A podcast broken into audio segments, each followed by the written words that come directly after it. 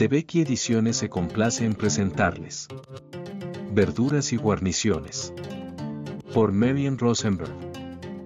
El término legumbre es la denominación botánica de la vaina que envuelve semillas como la judía o la lenteja, los primeros vegetales consumidos por el ser humano.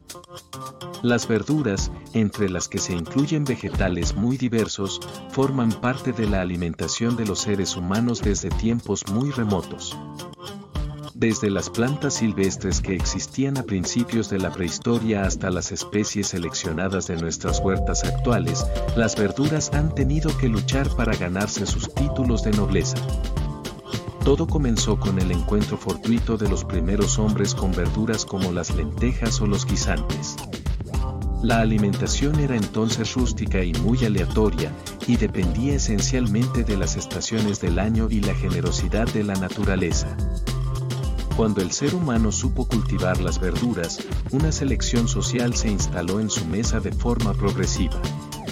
Mientras que los mercados antiguos de Roma y de Atenas abundaban en verduras variadas destinadas a una cocina refinada y abierta a todo el mundo, la Edad Media fue la triste época de la caída social de las verduras.